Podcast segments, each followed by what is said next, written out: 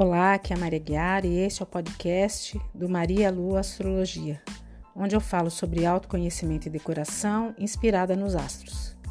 E neste episódio eu trago a minha interpretação para o mês de dezembro de 2021. Chegamos ao último mês do calendário do ano de 2021. E que ano foi esse, hein?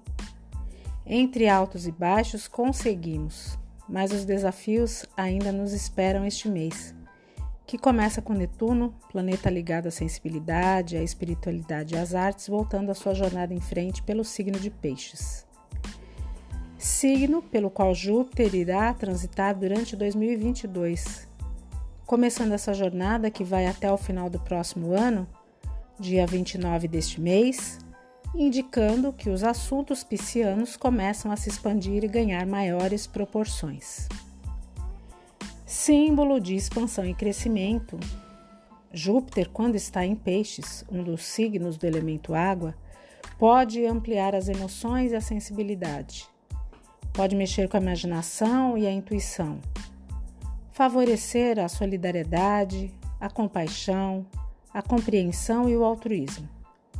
Questões ligadas à espiritualidade, mediunidade e psiquismo também podem se evidenciar nesse período. Por outro lado, pode haver uma tendência ao aumento do vitimismo, escapismo, sonho, fantasia, ilusão, sacrifício e dissolução do ego. Este também pode ser um forte indício de que não nos livraremos da pandemia tão cedo.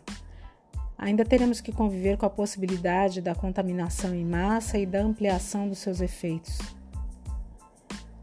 O mês mal começa e teremos a lua nova dia 4, formando um eclipse solar, o último de 2021. Quais foram os assuntos com os quais você teve que lidar durante o ano e que vem se alternando, ora em uma questão, ora em outra? Conseguiu perceber? Os eclipses acontecem sempre aos pares e no mesmo eixo de signos. O eixo Gêmeos-Sagitário esteve em evidência, indicando muita movimentação ao longo do ano para os temas que estes signos regem, como estudos, cursos, viagens, contatos.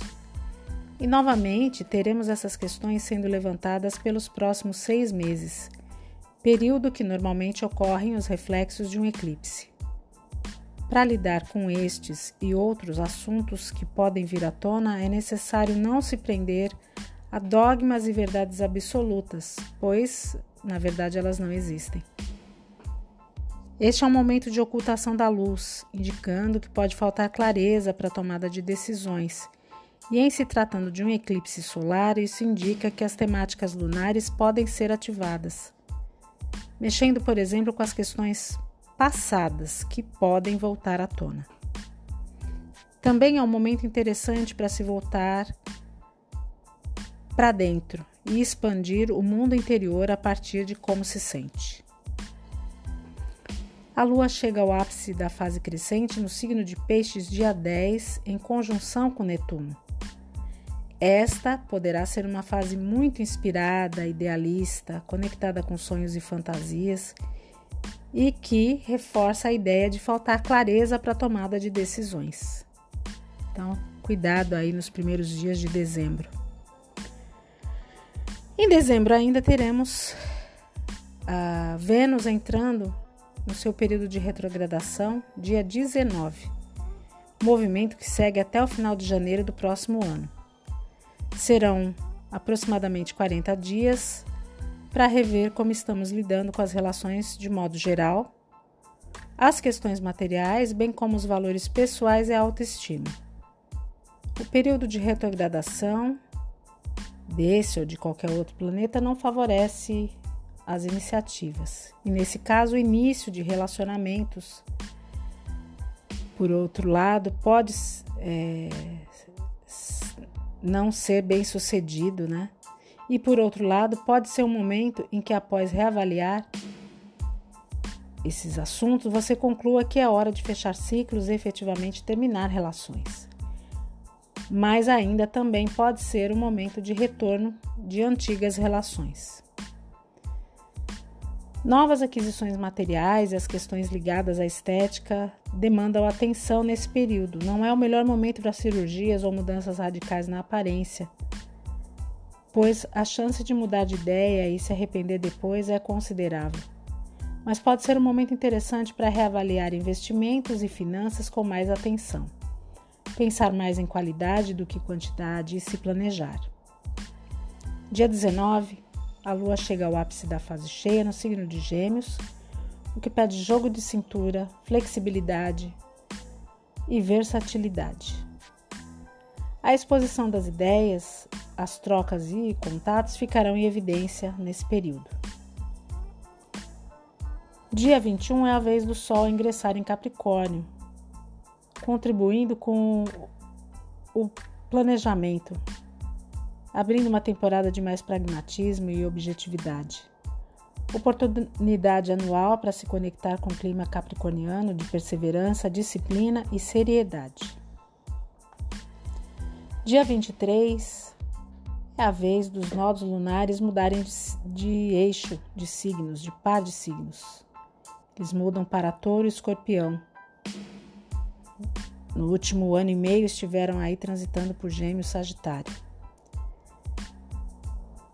em touro escorpião indicam o caminho a seguir nos próximos 18 meses e o que soltar para não carregar peso extra.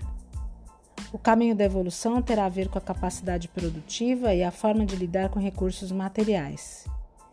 Para isso, será necessário fazer mudanças e saber administrar perdas. Não posso deixar aqui de mencionar que novamente irá se formar uma tensão entre Saturno e Urano dia 24. Aquela tensão que vem abalando estruturas ao longo do ano.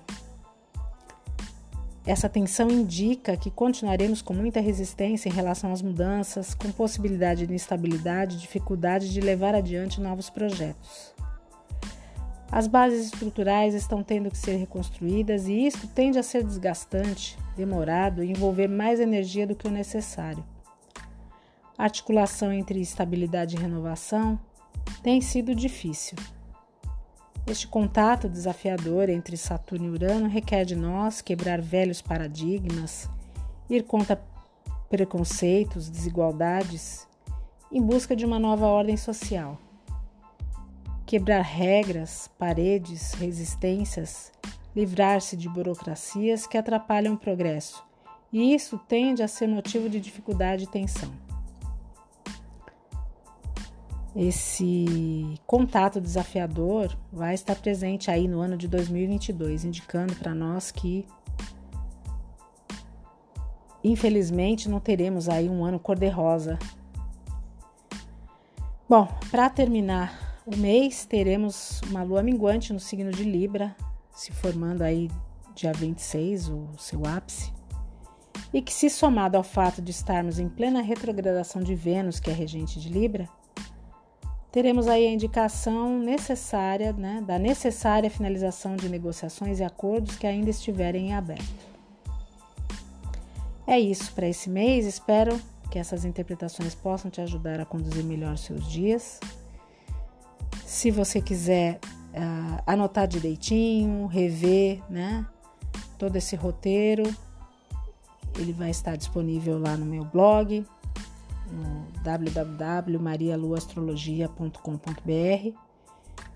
E se você quiser, deixe seu comentário, sua dúvida, sua sugestão nas redes sociais do Maria Lua Astrologia ou mande um e-mail para marialuastrologia.com gmail.com.